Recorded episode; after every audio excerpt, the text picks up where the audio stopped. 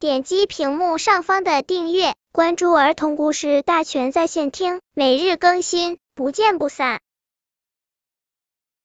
本片故事的名字是《巧克力树》。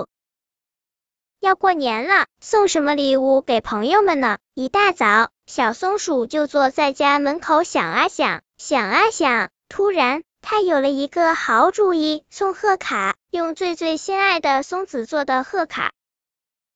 小松鼠赶快跑进屋，拿出彩色笔，在每颗松子上都画了一个自己最喜欢吃的巧克力。画完以后，再把松子装进口袋里，挨个挨个给朋友们送去。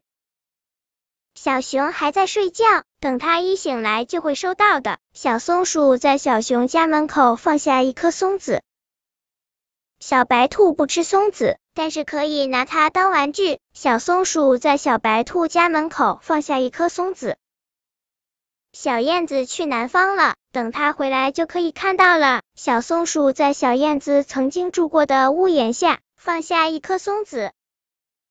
春天到了，小松鼠去邀请朋友们出来玩。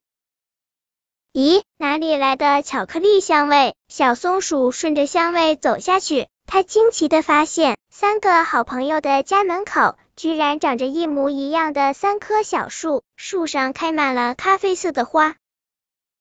小松鼠弄不明白了，摸了摸脑袋，问：“这是什么树？”朋友们听了，哈哈大笑，说：“你忘了，这是你送给我们的巧克力树呀！”原来啊，三个好朋友都没有及时收到松果贺卡，等他们发现的时候，松果已经发芽了。当他们知道这是小松鼠送给他们的礼物后，就小心的呵护着它，不让它受一点伤害。他们想等树长大了，结出松果来，再回赠给小松。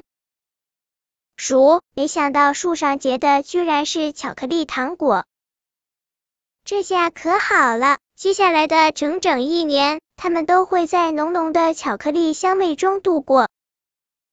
本篇故事就到这里，喜欢我的朋友可以点击屏幕上方的订阅，每日更新，不见不散。